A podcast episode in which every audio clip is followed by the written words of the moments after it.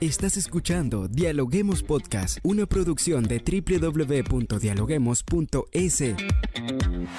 Cientos de académicos analizan, opinan y debaten. Son voces frescas que llegan a renovar la opinión pública desde una perspectiva diferente.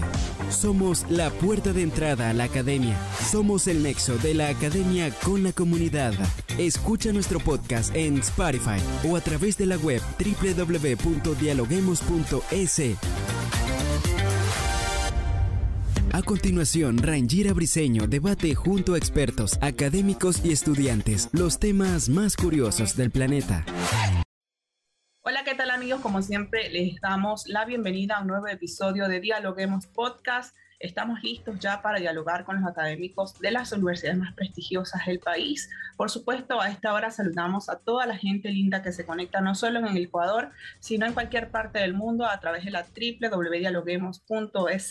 Soy Rangira Briseño y así comenzamos un nuevo episodio. La misión de observación electoral de la Unión Europea en Colombia acompañó los procesos electorales de este país. En todo el territorio nacional se desplegaron 120 observadores que pusieron la lupa en estas elecciones, no solo en la del Congreso, sino también en la primera vuelta presidencial. Allí es válido destacar que no solo estuvo la observación electoral de la Unión Europea, sino también otros observadores internacionales. En este sentido, el candidato de izquierda, Gustavo Petro, encabezó la primera vuelta de las presidenciales con más del 40% de los votos. La derecha, en este sentido, ha gobernado en los últimos 20 años esta nación. Hay un desgaste de la derecha en el poder. ¿Cómo se ha observado este proceso electoral?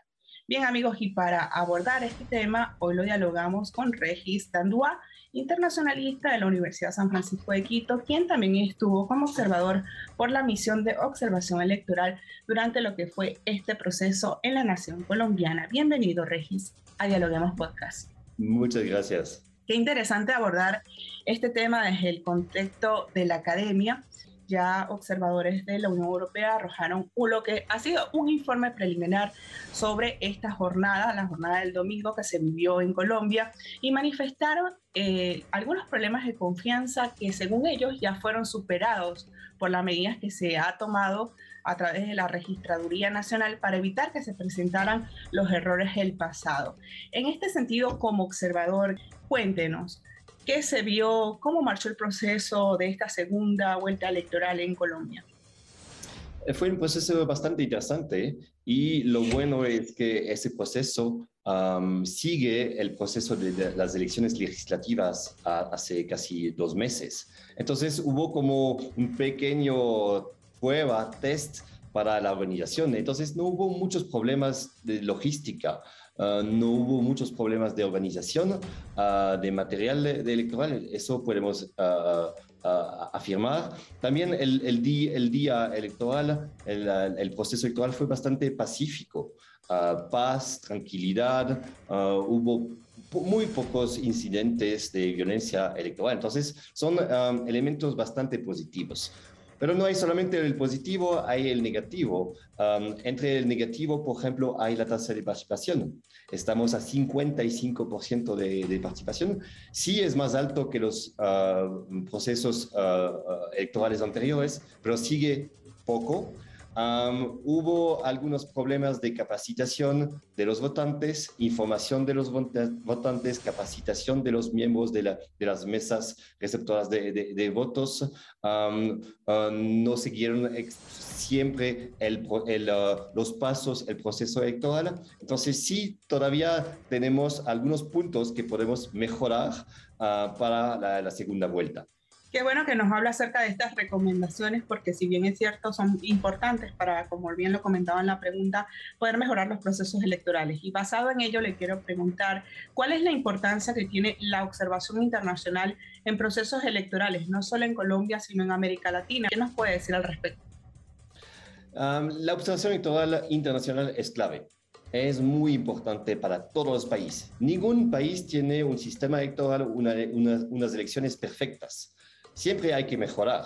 Y si nos, nos, quedamos adentro con observadores nacionales, no aprendemos de otros países, no recibimos consejos o, recomendaciones de otros países. La observación electoral internacional llega con experiencia de casos positivos, de casos negativos, de cosas que hacer, que no hacer, y siempre podemos ah, aprender.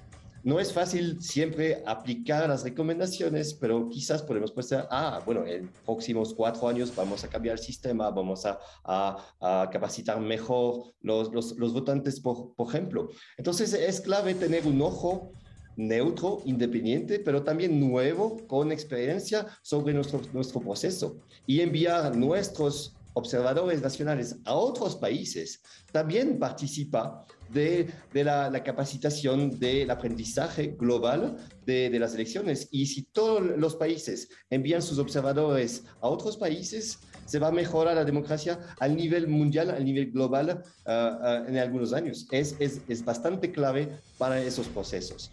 Claro. Regis, por ejemplo, el Javi López, quien es el jefe de la misión europea en Colombia, se refería a lo que usted nos decía en un principio, ¿no? A la capacitación de jurados, al preconteo que tendrá una doble transmisión de resultados y que esto mejorará, pero también hacía énfasis en los problemas de violencia que vive el país, porque justamente se dio con preocupación algunos hechos que se registraron durante esta segunda vuelta.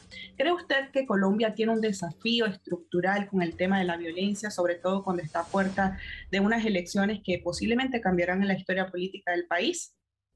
Sí, es difícil organizar elecciones, tener elecciones totalmente pacíficas en un país como Colombia. Ah, Colombia tiene una historia, un pasado bastante violento y también hasta hoy tenemos algunos territorios del país que están bajo la dominación de algunos ah, grupos armados o de narcotráfico. Ah, hay tensiones también Ah, y problemas de seguridad, no solamente seguridad electoral o política, pero seguridad y delincuencia, seguridad en las calles. Y todo eso afecta. También eso puede explicar la, tasa de participación muy baja. Es que sabemos eh, en los estudios politológicos que cuando hay violencia, no, no solamente violencia electoral, pero violencia ah, en, en, general, la, la, gente tiene tendencia a menos participar. Entonces, cambia el, entorno democrático es importante, pero también mejorar la seguridad del país también podría contribuir a mejorar la democracia y mejorar los procesos electorales de Colombia. Pasamos al tema electoral porque en estas elecciones se presentó el factor sorpresa, lo que fue el ascenso del populista Rodolfo Hernández, empresario millonario de 77 años, quien finalmente consiguió superar al derechista Federico Gutiérrez.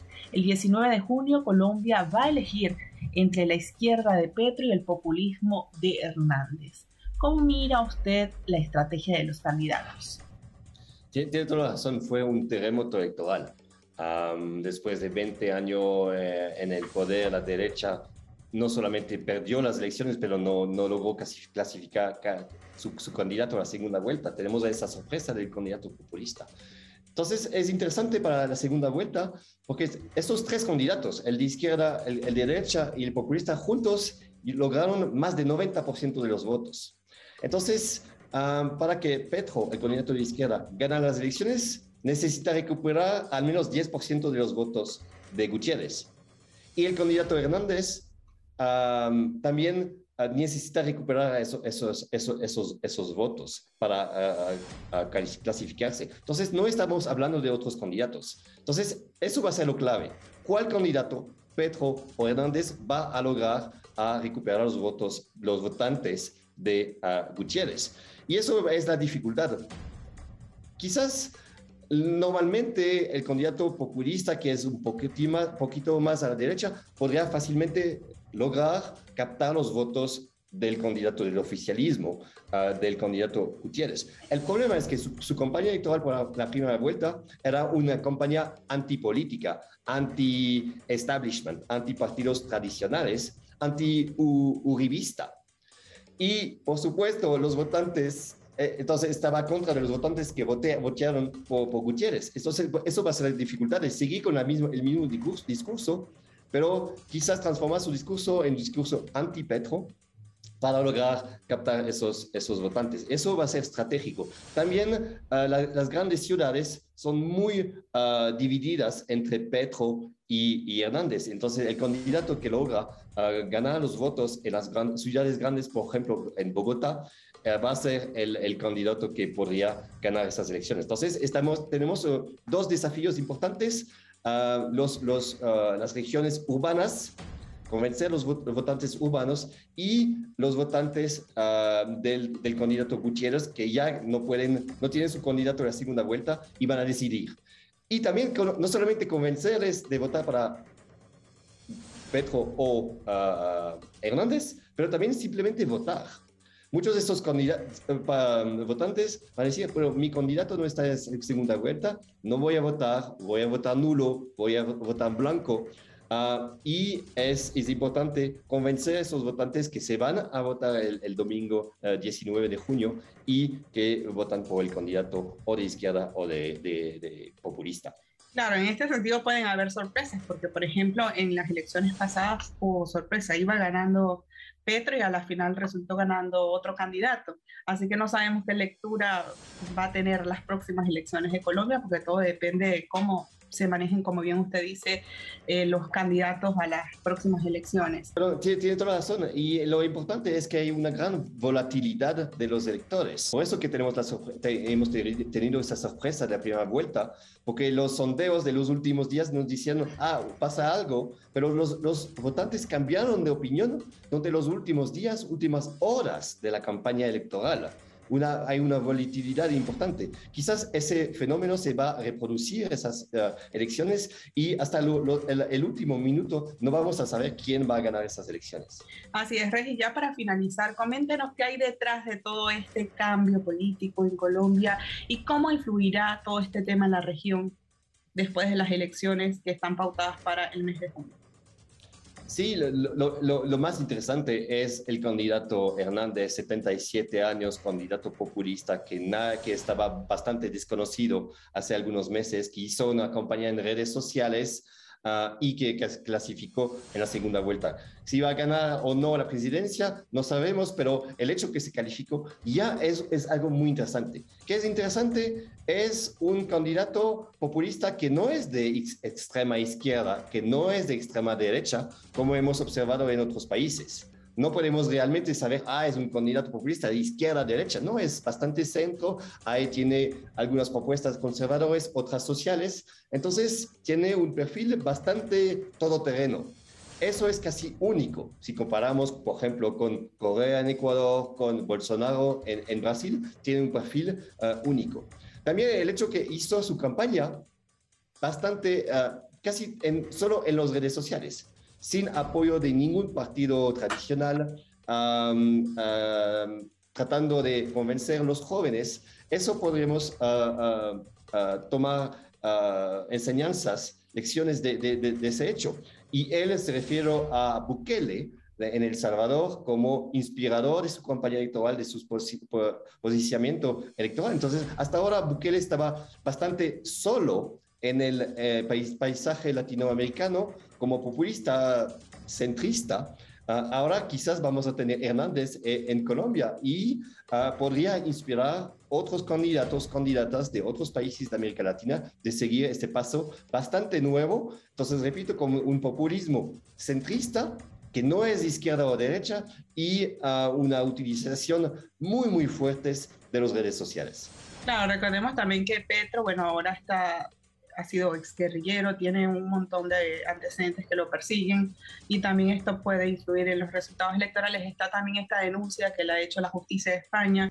Sí, sí, es, es, interesante. Bueno, el, el perfil de, de, Petro no es el único en, en, la, región a tener una, una, una, historia bastante violenta o de acercamiento con um, movimientos terroristas o, o violentos en, su pasado y ahora ya con, con, años, con 20 años, ya se, se vuelve en un político uh, tradicional respectable. Es, ese, ese, modelo hemos visto en bastante otros países de, de, la región, pero va a ser interesante justamente saber si uh, los votantes confían es ese cambio de, perfil ah, y se le, van a, confiar la presidencia de su país. Gracias por escucharnos. No se olviden de seguirnos en nuestras redes sociales, Facebook, Twitter e Instagram como Dialoguemos Info y visitar nuestra página web dialoguemos.es. Soy Rangira Briseño y seguimos dialogando en podcast. Esto fue Dialoguemos Podcast. Escucha todos los programas de Dialoguemos Podcast en www.dialoguemos.es. Suscríbete para no perderte ningún episodio. Estamos en Spotify. Sigue escuchando Dialoguemos Podcast, el nexo entre la academia y la comunidad.